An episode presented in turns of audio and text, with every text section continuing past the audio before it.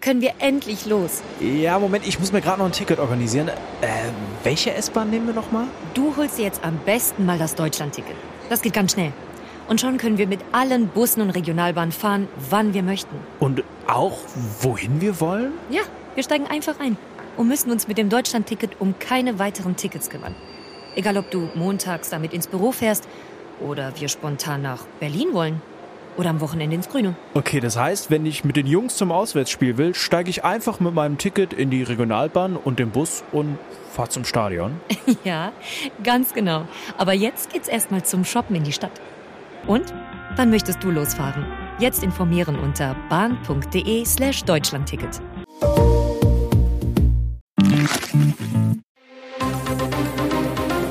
Das Bild News Update. Es ist Dienstag, der 15. August und das sind die Bild Topmeldungen. Deutlich mehr Gewalt und sexuelle Übergriffe. So gefährlich sind Deutschlands größte Bahnhöfe. Könnte das wirklich passieren? England Albtraum wegen Kane Baby. Und Baerbocks Weiterflug schon wieder gescheitert.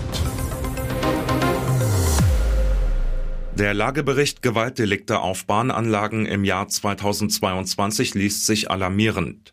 Schon auf der dritten Seite des Geheimdokuments der Bundespolizei steht fett markiert ein beunruhigender Satz.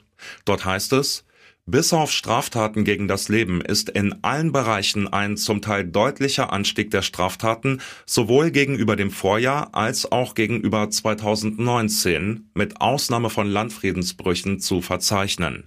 Dabei stellten die Körperverletzungen mit über 60 Prozent die größte Deliktgruppe dar.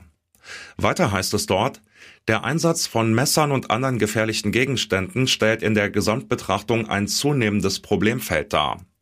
Hinter Körperverletzungen folgen dann Nötigung und Bedrohung und Widerstand gegen die Staatsgewalt. Besonders viele Gewaltdelikte passierten von Juni bis August, speziell Bedrohungen und Körperverletzungen. Vermutlich steht das im Zusammenhang mit überfüllten Bahnen wegen des 9-Euro-Tickets. Doch auch von Januar bis März sowie von September bis Dezember stiegen die Zahlen deutlich an. England zittert um das ungeborene Kind von Bayern-Star Harry Kane. Die britische Zeitung Sun titelt Unser schlimmster Albtraum. Das Baby von Englands Kapitän Harry Kane könnte in München geboren werden und für Deutschland spielberechtigt sein. Die Fakten. Harrys Frau Katie erwartet das vierte Kind, sie ist hochschwanger. Und dass es in München zur Welt kommt, ist sehr wahrscheinlich. Harry Jr. oder Harriet Kane für Deutschland? Wie sieht das rechtlich aus? Die Sun bezieht sich auf das Geburtsortprinzip. Demnach ist ein Kind bei Geburt in Deutschland automatisch Deutscher oder Deutsche, wenn bestimmte Voraussetzungen erfüllt sind. Zum Zeitpunkt der Geburt des Kindes muss sich mindestens ein Elternteil seit mindestens acht Jahren gewöhnlich und rechtmäßig in Deutschland aufhalten. Das Kriterium erfüllen Kane und seine Frau nicht. Bedeutet, das Kind von Kane hätte bei Geburt nicht die deutsche Staatsangehörigkeit. Es könnte nur durch eine theoretische Einbürgerung die deutsche Staatsangehörigkeit erwerben. Es soll einfach nicht sein. Bei unserer Außenministerin ist der Wurm drin. Annalena Baerbock ist auch im zweiten Anlauf mit dem Versuch gescheitert, mit der Flugbereitschaft der Luftwaffe nach Australien zu fliegen. 15 Minuten nach dem Start um 23 Uhr deutscher Zeit drehte der Luftwaffen-Airbus erneut vom Kurs ab und flog zurück nach Abu Dhabi, wo er ursprünglich nur zum Auftanken zwischenlanden sollte. Das gleiche Drama spielte sich schon in der Nacht zum Montag ab. Die Maschine war zu Anfang zwar gestiegen, nahm aber kein Tempo auf. Sie drehte wie bereits am Vortag um. Eine Erklärung lieferte der Pilot. Die Klappenvergrößerungen, die Flügelvergrößerungen lassen sich nicht mehr einfahren, sie haben sich wieder gesperrt. Wir haben mit Testpiloten von Lufthansa gesprochen, dieser Fehler existiert so nicht. Dass das Flugzeug der grünen Politikerin immer noch kaputt ist, ist besonders bitter für die Umwelt. Wie T-Online berichtet, musste der Regierungs-Airbus schon wieder 80 Tonnen Treibstoff ablassen, damit der Flieger sicher landen kann. Man kennt das vielleicht. Einige Dinge werden mit dem Alter besser. Andere waren früher besser. Kinoliebling Matthias Schweighöfer, 42, hat da auch so seine Erfahrungen gemacht. Über die erzählt er gerne mit Gastgeberin Barbara Schöneberger in ihrem Podcast mit den Waffeln einer Frau. Das Duo hat eine Menge Spaß. Es geht im Talk mit Barbara auch ans Eingemachte. Zum Beispiel, wann der Sex besser ist oder war, mit 25 oder mit 42, dem aktuellen Alter von Schweighöfer. Er antwortet darauf eher diplomatisch im Stil eines Profisportlers. Ich hatte einen Bandscheibenvorfall vor kurzem. Und weiter? Ich merke Unterschiede. Selbst so ein Vorfall mit 42 bringt dich in eine Position, wo du denkst, ich bin wirklich alt.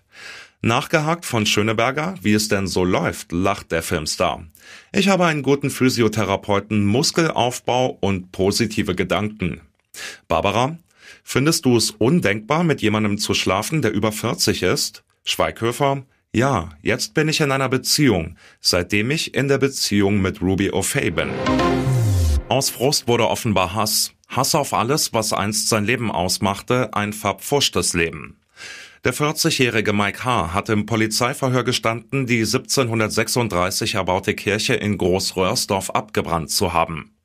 Er hegte schon länger eine Mischung aus Eifersucht und Groll. Offenbar hatte sich der getrennt von der Kindsmutter lebende Mann in einem schwelenden Sorgerechtsstreit ausgebotet gefühlt. Der ermittelnde Staatsanwalt Peter Terres. Es gab Zwistigkeiten zwischen der Kirche und dem Beschuldigten. Welche genau, wollte Terres nicht sagen. Wie Bild erfuhr, legte Mike H. am Altar mit einem Benzingemisch Feuer. Die entstandene Verpuffung würde die Explosion erklären, die Anwohner gehört hatten. Beamte stellten fest, dass H. eine Verletzung am Kopf hat. Kripo-Chef Reik Schulze. Er hat sich bei der Tat verletzt, schwer genug, um es als Nachweis für die Tat zu bringen. Motiv für die Tat eine Gemengelage.